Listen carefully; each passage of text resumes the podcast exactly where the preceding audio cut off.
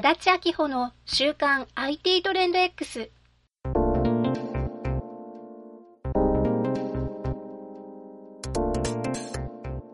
この番組では IT が世の中にどんな変化をもたらそうとしているのか、ビジネスがどのように変化していくのか、そんな話題をお伝えしています。IT を活用して一歩先行くビジネスを目指す人なら経営のヒントがつかめるでしょう。足立明穂の週刊 IT トレンド X。さて、今週はどんな話題でしょうか？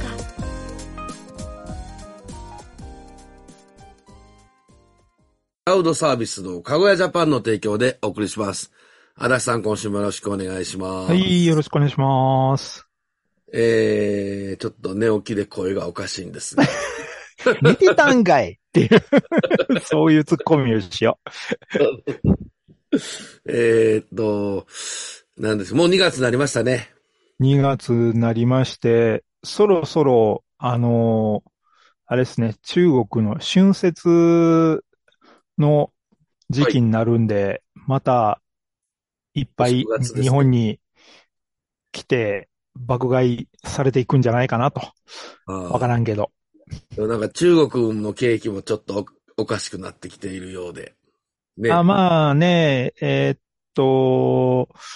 じわじわと来てるっていう話は聞いてるんですけど、とはいえ、数が違うからね。まあね。分母が全然違うからね。はい。街に行ってももうね、たくさんいますもんね。そうそうそう。だってね、そこの分母が違うから、はい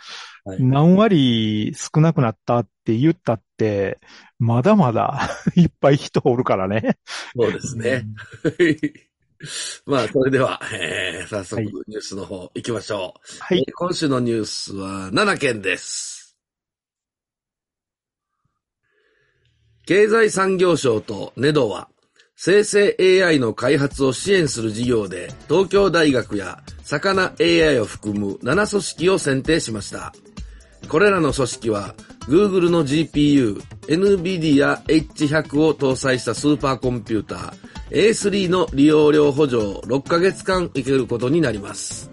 この支援は言語以外の分野でもデータを扱える基盤モデルの開発を進め、日本のソフトウェア開発人材を育成し、開発力を確保することを目的としています。はい。えーと、ようやくというか、日本政府もそろそろ本気になって予算つけないとやばいな、みたいな感じになり始めて。で、とにもかくにもですね、あの、AI の研究をするために、その GPU っていうチップが必要になってきてるんですけど、それがね、今争奪戦になってきてるんですよね。で、それをどれだけたくさん確保するかによって開発速度が全然変わっちゃうので、まあその部分をね、あの、国がまずはがっそりなんとか確保して、で、日本のその AI を研究しているところに貸し出すというような形を取ろうということなんですね。まあ、それと、その AI ってなんだかんだ言っても、それぞれの国の、あの、いろんな、その国特有のデータをどれだけ学習させるかによって、使い勝手が全然変わってくるので、でその部分がどれだけね、進めれるか、あまあそこにかかってるんで、ぜひ、これはね、頑張ってほしいなと思います。アメリカのメディア404メディアは、Google ニュースに他社から登用したパクリ記事が多数含まれていると報告しています。他の媒体の記事を少し変えたものや、生成 AI を使用した記事が含まれており、しかも Google ニュースの検索結果では、これらの記事が上位に表示される傾向があるそうです。Google 側はコンテンツの品質を重視していると回答していますが、質の低いコンテンツが表示されることを否定できないとしています。えー、まあ、生成 AI を使っ、その記事をね、書くというようなこととか、まあ、その記事自体を選んでくるとか、あそういったところは自動化をうん進めてるところが、まあ、Google に限らず、いろんなところがやり始めてるんですね。まあ、その中で、えー問題になってくるのが、その、どうしても学習したデータを元にして文章を作っていくので、まあ、特にその事実関係だけを書くものになると、ど、まあ、人間が書いたところで、あの、似たり寄ったりの文章になるのはもう致し方がない話ではあるんですね。で、えー、今回の場合は、それよりも、あのー、本当その元の記事が、えっと、あまり、正しくないというか、その、まあ、こたつ記事と言われるような、他の記事を見てまた書いてるようなものだったりすると、それをうん、引っ張ってきて、えー、さらにリライトしてるみたいなものになってくるんで、ますますね、内容が歪んでいくみたいなところがあって、果たしてそんなんでいいのかみたいなのとか、で、それがまた、あの、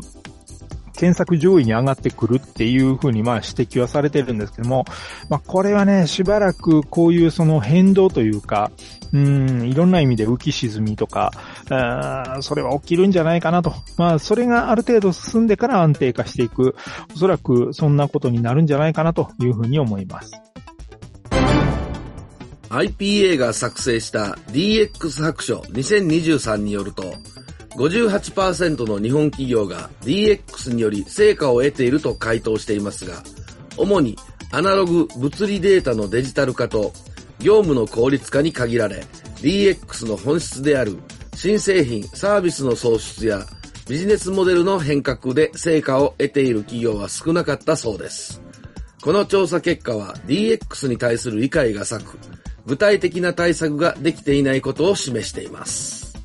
はい。えっ、ー、と、まあ、いろんなところがね、DX、DX って、まあ、政府も言ってるんですけど、DX を推し進めるみたいな言い方をしてるんですけども、まあ、この記事にありますように、その DX っていうデジタルトランスフォーメーションの、その意味をよくわかってないところが、やっぱ多いなっていうのはね、あの、私もいろんなところから相談を受けたりとかするときにすごく感じるんですね。なんかあの、デジタル化すれば、それが DX だと思ってるっていう、それは単にデジタルシフトしてるだけであって、もともと紙でやってたやつをただコンピューターでできるようにしたと。えー、その、帳簿でつけてたね、あの、紙の帳簿につけてたのをエクセルにしましたっていうだけで、それは DX とは言わず、単にデジタル化しただけであって、えー、特に本質的にそのビジネスの業務が変わってるわけでも何でもないんですね。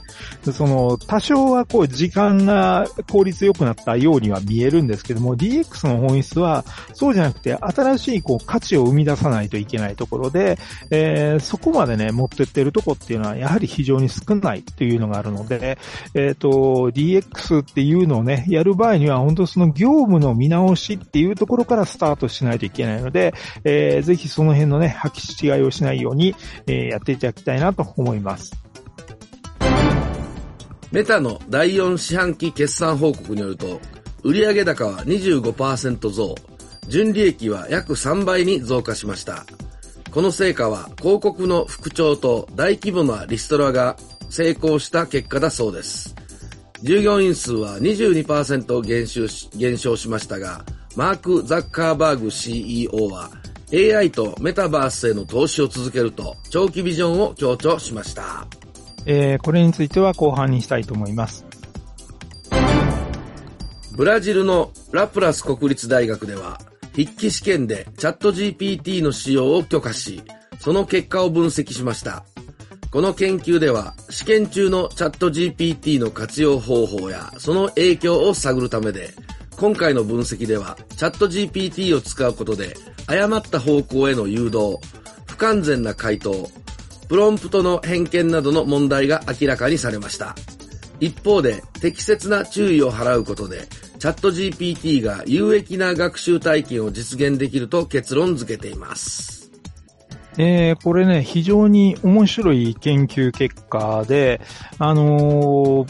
まあ、筆記試験ですね。大学生とかの筆記試験で、その時にチャット GPT を使ってもいいよっていうふうにわざとこうやらせるということなんですね。で、そうすると、まあ、学生たちはいろいろこう使うんですけども、まあ、この出題の仕方もね、いろいろ工夫されていて、その、まあ、自分の体験に基づいて、その答えなさい、みたいなものがあったりとかね。えっ、ー、と、あなたの感想を書きなさい。どういうふうに考えるかっていう、それを、意見を述べなさい、みたいなものがあるので、単純にそのチャット GPT で調べたものを丸写しっていうわけにはいかないというのがあって、えー、そういったところの中でどのように学生が使っていくのかっていうのをこうね、いろんなまあ、プロンプトですよね。どんなプロンプトを使って、どんな結果を、をその見て、えー、書いてくるのかっていうのを調べていったわけですね。で、そうすると、やはり、その、えー、プロンプトの使い方とかが、やっぱり偏りのある質問の仕方をして、偏った答え、え、を出してきたりとか、その、その中の、まあ、ハルシネーションと言われるような間違いをね、含んだままこう書いてくる 生徒もいたりとか、することがあるんです。まあ、そういうあの、え、問題もあるんですけども、逆に、その、質問内容とかそれを工夫していけば、AI を使いこなすっていうスキルも身につけることができるということで、まあ、こういうね、あの、いろいろなトライアンドエラーを繰り返すことによって AI をどのように活用すればいいのかっていうのがより具体的に分かってくるんじゃないかなというふうに思います。国際エネルギー機関はグローバルなデータセンターの電力消費量が2026年には2022年の2倍以上に急増することを予測しています。データセンターが電力需要増加の大きな要因であり、この増加量は日本全体の電力消費量に匹敵します。AI 分野での電力消費増加も注目されており、安定した電力供給が今後の競争力の鍵となるとされています。えー、もう電力の問題はね、ますますもう大変なところに入ってくる状況になっていて、で、まあ特に今もうね、何でもかんでもクラウドとか、そういうものになってきて、ローカルにいろんなデータを置いとくっていうのがどんどんなくなってきてるんですね。で、ということは、その、いろんなクラウドサービスがものすごく使われているっていうことになり、で、さらにここに来て、えー、AI を使うっていうことになれば、その AI もローカルで動かすっていうのは非常に少なくて、どちらかというと、いろんな、その生成 AI みたいなものは、あの、多くのコンピュータリソースを使うので、えー、さらに、その、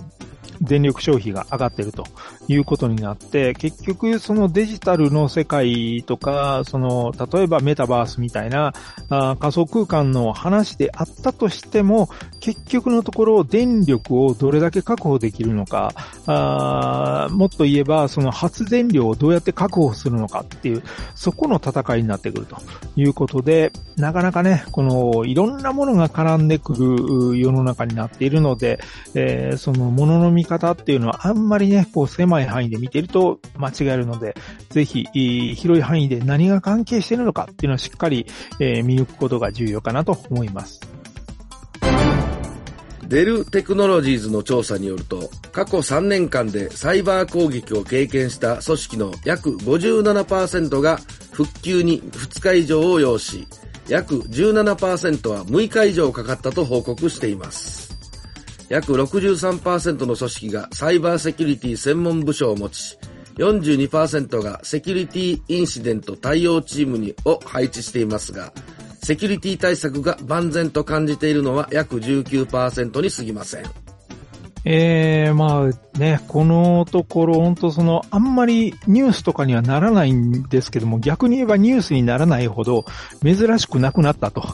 言っていいのかどうかわかんないですけど、本当そのサイバー攻撃は、あものすごく広まってて、えー、もういろんな企業がね、攻撃を受けてるんですね。で、あのー、まあ、このニュースにあるように、サイバー攻撃を受けて、そこから復旧するのに、やっぱり、えー、2日以上かかるということが、やはり大きな問題ですよね。要は2日間、そのコンピューターを使ったやり取りとか、そういったことができなくなってしまう。で、えー、そうなると、もう本当、業種業態にもよりますけども、とはいえほとんどのところが、丸2日間あまり仕事ができない、あるいは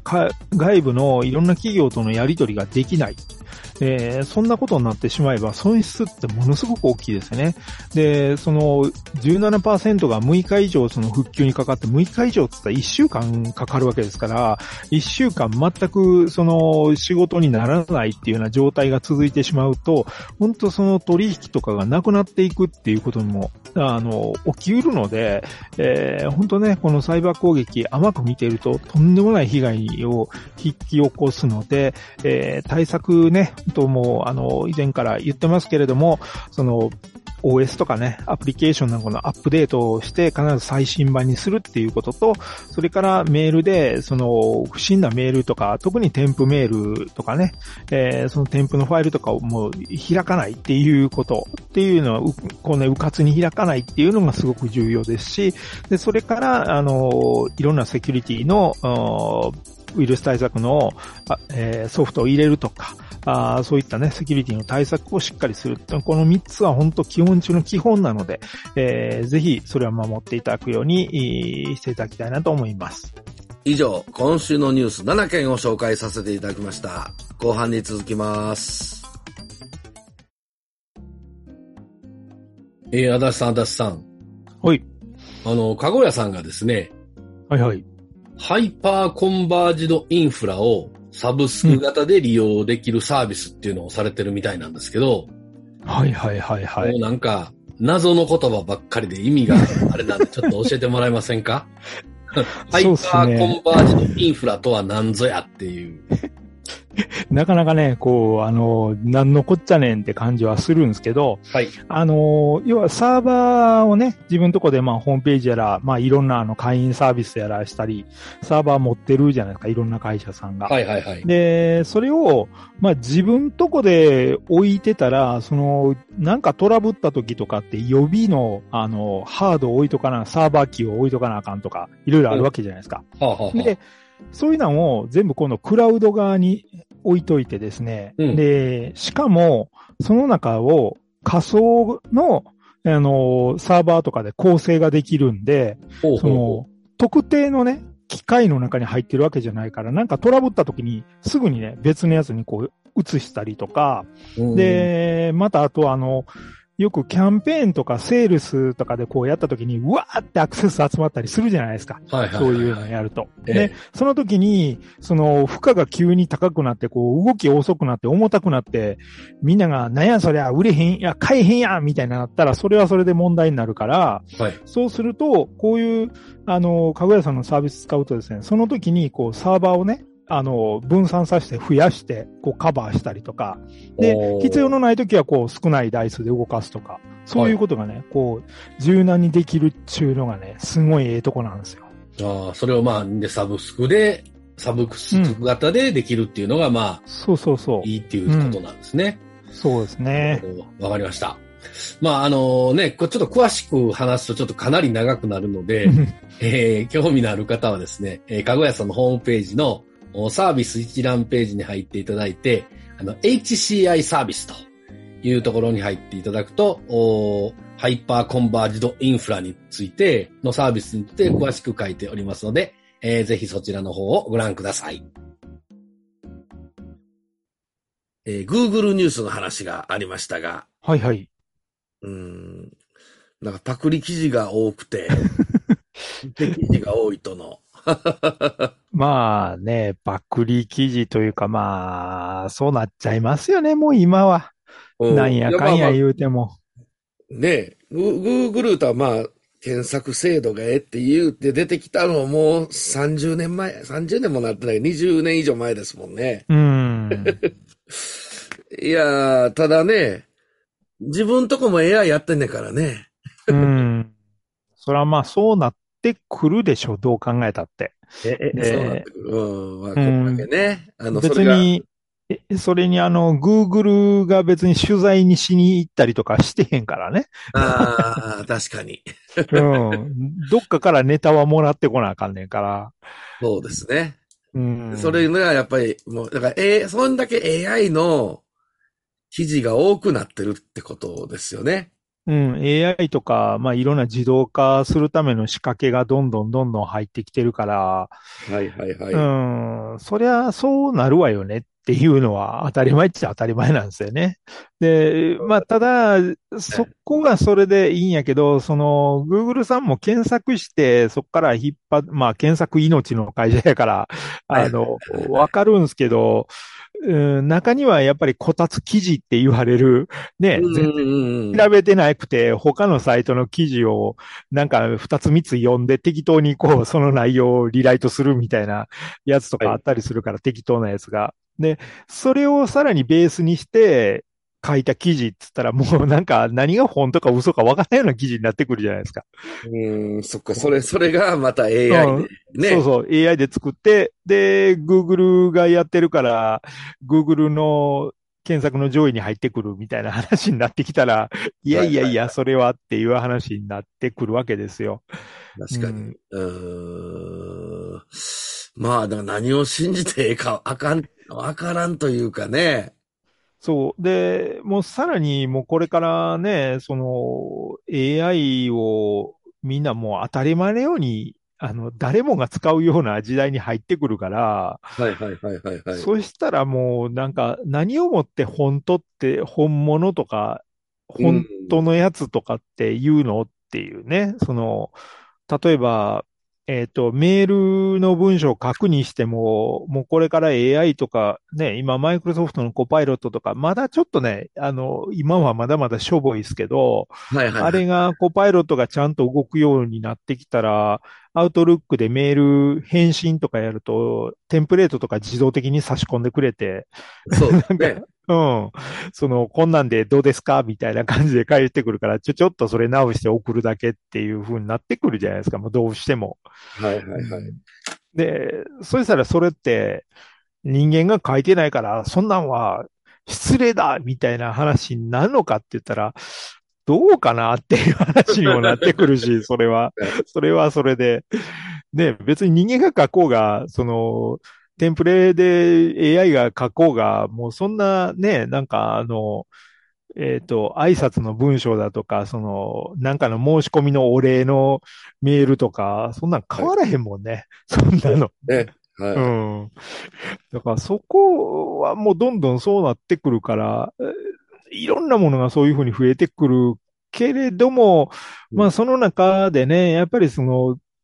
えっ、ー、と、情報がどれだけ正しいのかどうなのかとか、そこに、本当にその人の、うん、意思というか考えとか、そんなものが反映されてるのかどうかっていうのはまた別の話になってくるんで、うん、そこは難しくなってくるよね、そのあたりっていうのが。そうですね。うん、まあ、嵐さんはコパイロットは使われ、のあれは使われへんって言ってありましたけど。あ、もう全然、全然今ダメです。もうなんか。全然今ダメね。全然今ダメで、なんで3200円払ったんやろって思ってるっていう。恨んでますね。もう3200円払ってこれかいっていう、ちょっともう。うん、そんな状況。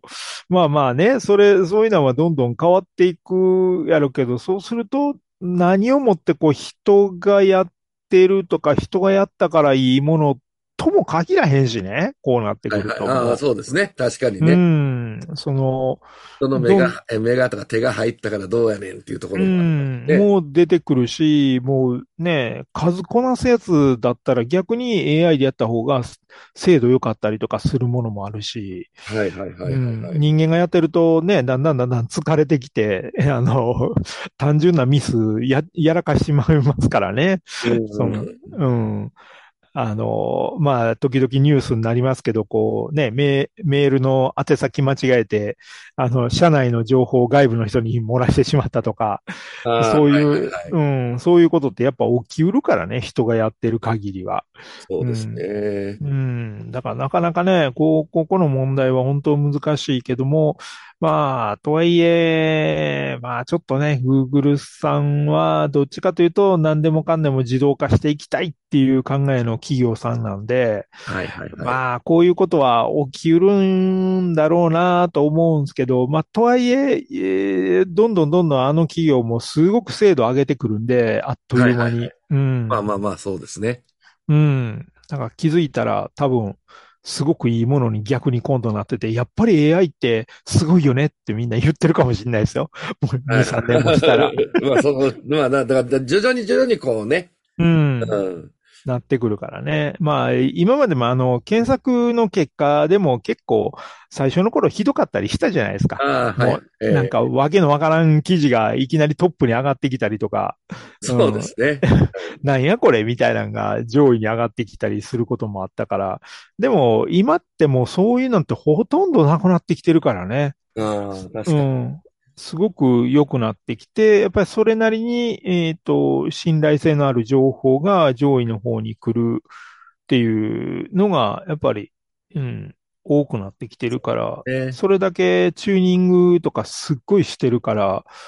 まあ、こういう問題もすぐに変わってくるんだろうなっていう気はしますけどね。うん。はい、わかりました。じゃあちょっと後半のニュースいきますが、はいはい。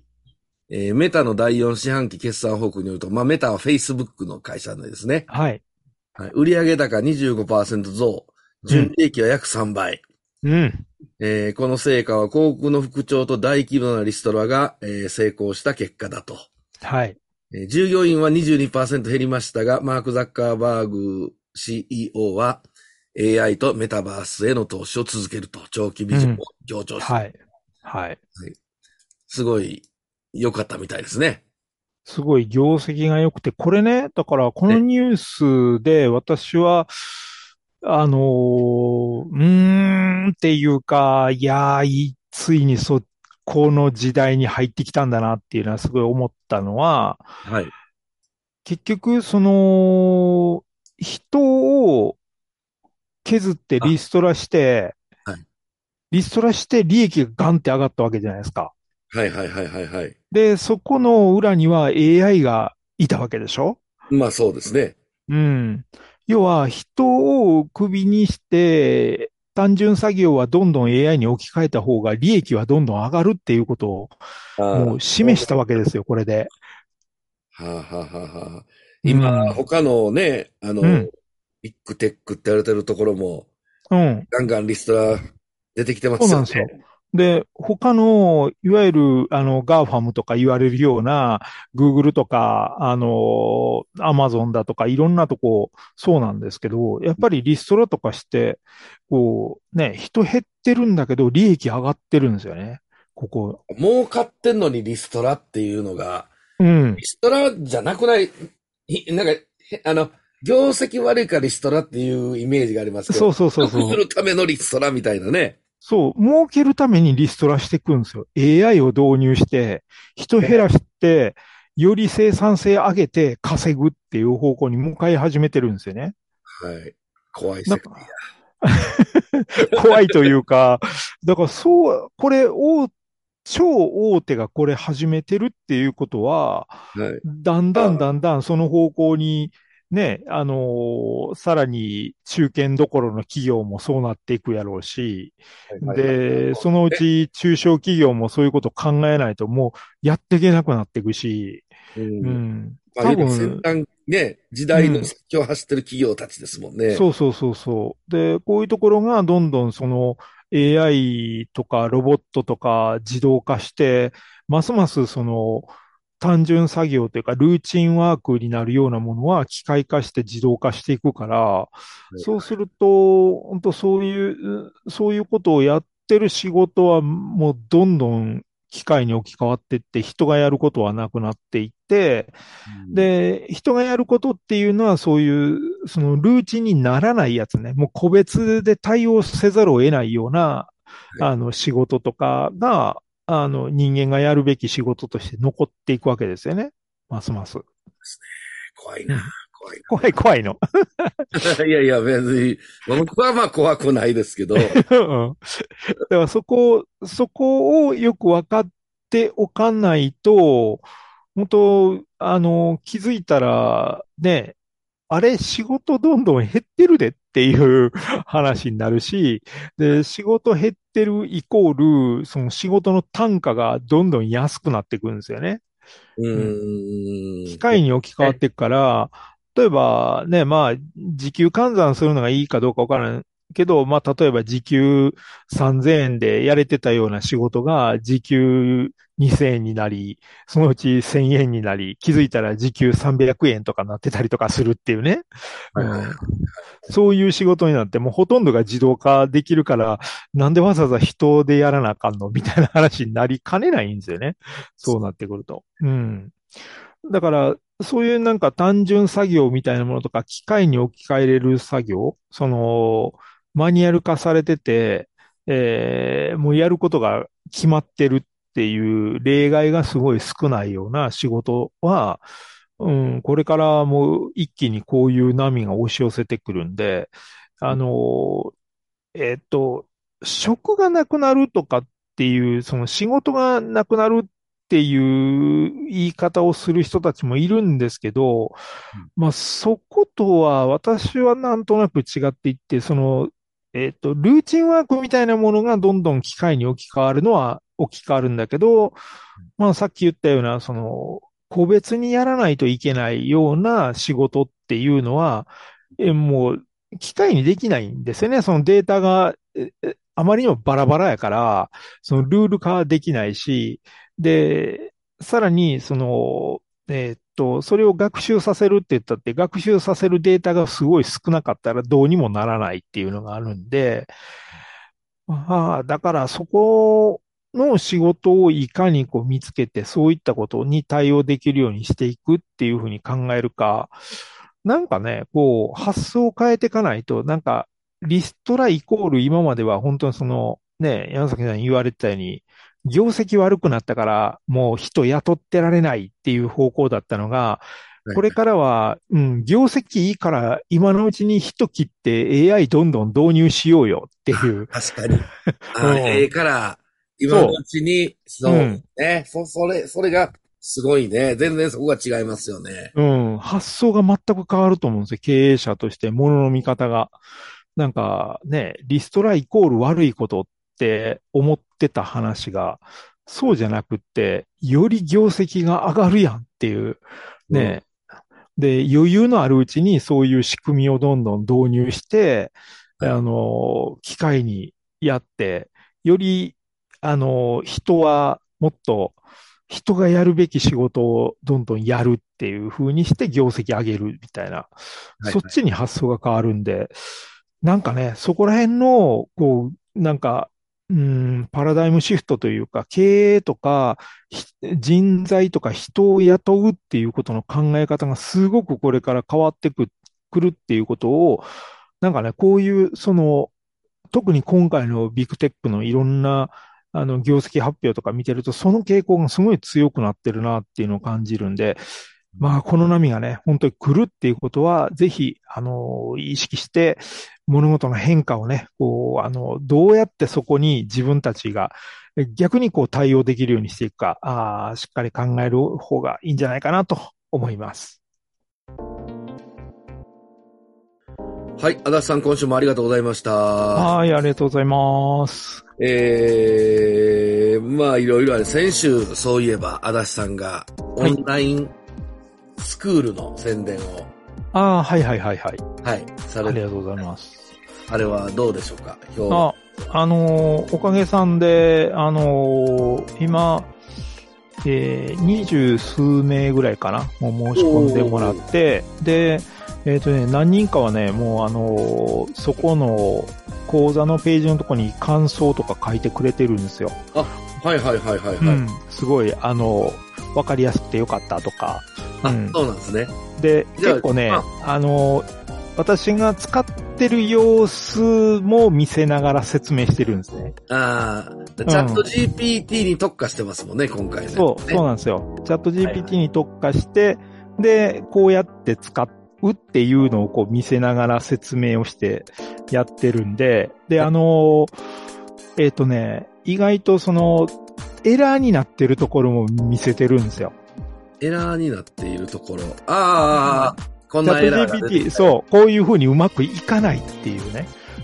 ところとかも見え、見えるようにしてあるんで、そうすると、結構ね、あの、うまくいってるとこだけこう、うまく見せるっていう風にすると、みんなそう、そうならない人の方が圧倒的に多いから、ああ、プまずいちゃうんですよ。そうそう。はいはいはいはい。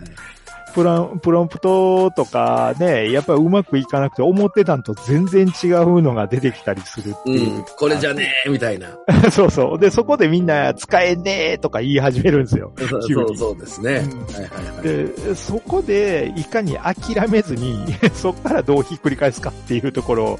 うんとかをこう見せてるんで、で、それとかこうなった時はもうこれ、こう、こっちから変えていかないといけないみたいなのとかがあると、割とその辺がね、みんなが、あ、そういうことなんかっていうのを分かってもらえるみたいで、つまりがちなところってところうんね。。まあ、これはもう仕方ないのよねって、こういう風にやって回避していくのねっていうのが分かれば、はい。全然使い勝手やっぱり違うので、うん。だからそこら辺が割と、あの、良かったみたいです。で、あまあまあ、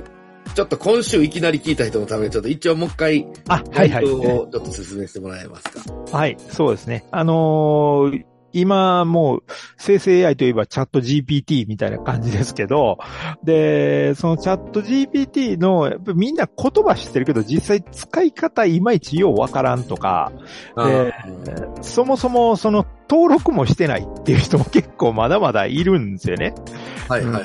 はい。で、なので、その、まず最初登録しましょうよっていうところと、で、それとよくある質問で、その、無料のやつとチャット GPT プラスっていう月20ドル払うやつと何が違うのっていうのが、みんなすごい疑問で、ええで、その、どれだけこう違うのかっていうのもやっぱり見ないとわかんないですよね。その、うん。口で説明されてても、いや、はいはいはいあの、えっ、と、画像が描けるとか、えうんその、言われても、え、絵描けるだけ別に絵使わへんしっていうふうに思ったりするわけじゃないですか。え まあそうですよね。はい。うん。だけど、絵が使えるっていうことはどういうことなのって、どれだけ便利になるのかっていうのが分かれば、あ、そりゃそっちの方がいいよねっていう風になるわけですよね。ああ、なるほど。はい。うんビジネスをする上でも、あえ、そんなことに絵描くっていう機能を使えるんやっていうのが分かったり、で、あと、今話題になってるそのチャット GPT のカスタマイズする GPTS っていう機能。はいはい。うん自分独自の AI を。そうそうそう。ねそう、チャット GPT カスタマイズして、そのいちいちプロンプトとか入れなくても、もう、ある意味こう、えー設定できるっていう感じなんですよね。そうすると、すんごい使い勝手良くなるんですよ、それはもう。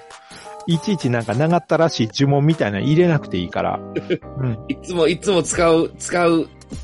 そうそうそうね。みたいな感じですね。そう、毎回こう、使うね、まあ、あの、もう、ぶっちゃけ言いますけど、あの、この、この、あの、番組でも、毎回ね、あの、ニュース見て、それで、はいあの、山崎さんが読んでる原稿、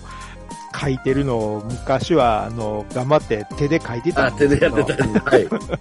もう今、チャット GPT にお任せしてるんで、手を下げていいですか？ギャラ。え え、それ、そこ、いや、だって、それだけチャット GPT をこう鍛えたんやもん。だからそういうなのをね、こういう記事を要約してみたいなのを、毎回こう入れて、プロンプト入れるのめんどくさいんで、うんあの、この無料講座の中でも紹介してますけど、あの、要約したろうっていうやつを作ってですね、はい。ようやくしたろう。はい要約したろうはね、URL ポイって投げるだけで 要約してくれるんですよ。ああ、その記事の内容を。そうそうそう、勝手に読みに行って、で、あの、300字ぐらいでガーってまとめてくれるんで、全然違うんですよね、そうすると仕事の効率が。ーまあでもその、お仕事でね、なんかちょっと、レうん。ポートをまとめようとかあった時そうそうそうそう。はいそうですよね。うん。そういうなんかルーチンで毎回使うようなこととかね。あ、はいそういうなのは、どんどんどんどんその GPTS にあの組み込んでやれば、毎回そんなプロンプトをコピーして、コピペして貼り付けてみたいな、そんなことしなくていいし。うん、めちゃくちゃ楽になるし、で、さらに、それの今、ストアっていうのができて、そこに登録すると、あのーいろんな人たちがそこ見て、あ、これええなと思ったら、それ使うようになるんですよね。えで、まだね、あの、そのプログラムは走ってないんですけど、これは、あのーなんか使う人が多ければ、なんか報酬が入ってくるような仕組みを、どうも OpenAI はやるって言ってるんで、えなるほど、えーはい。そうするとって、いう意味やから、もううう売れるってことですよね。そうそうそうそう。うん。だから人気のあるやつはどうも、売れるみたいな感じのことがあるらしくて。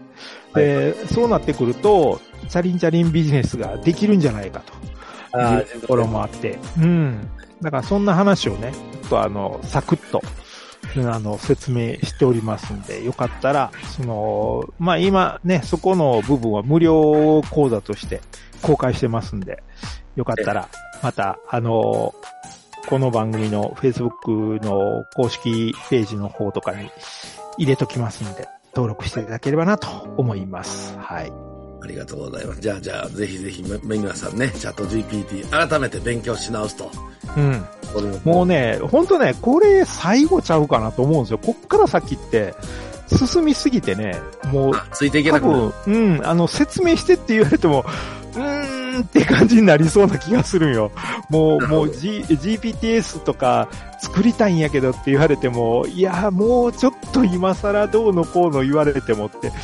もう他の人が作ったやつを使う方がいいよって言わざるを得なくなると思う。うん。あっという間ですよね。あっという間に本当変わるから、あの、これ AI のビジネスやってるいろんな、あの、企業さんというかベンチャー企業とかもひっくるめ、みんな言ってるんですけど、はいなんか、おっしゃ、このサービスやったらみんな使ってくれるわと思って発表した瞬間に、うんなんかもう別のとこが、さらにその先のやつ作ってたりとか、で、あーはいもうこんなんみんな思いついてないやろなって出した途端に、何社からも次々出てきて、全然こう意味ないみたいな、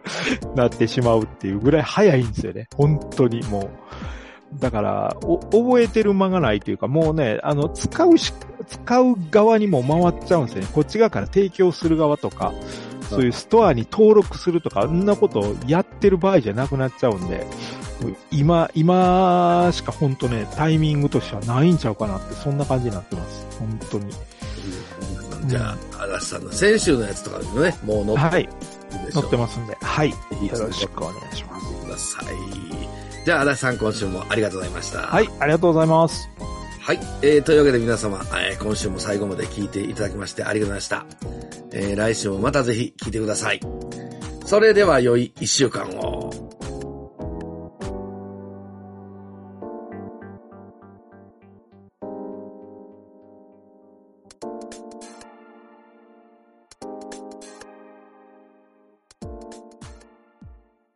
この番組は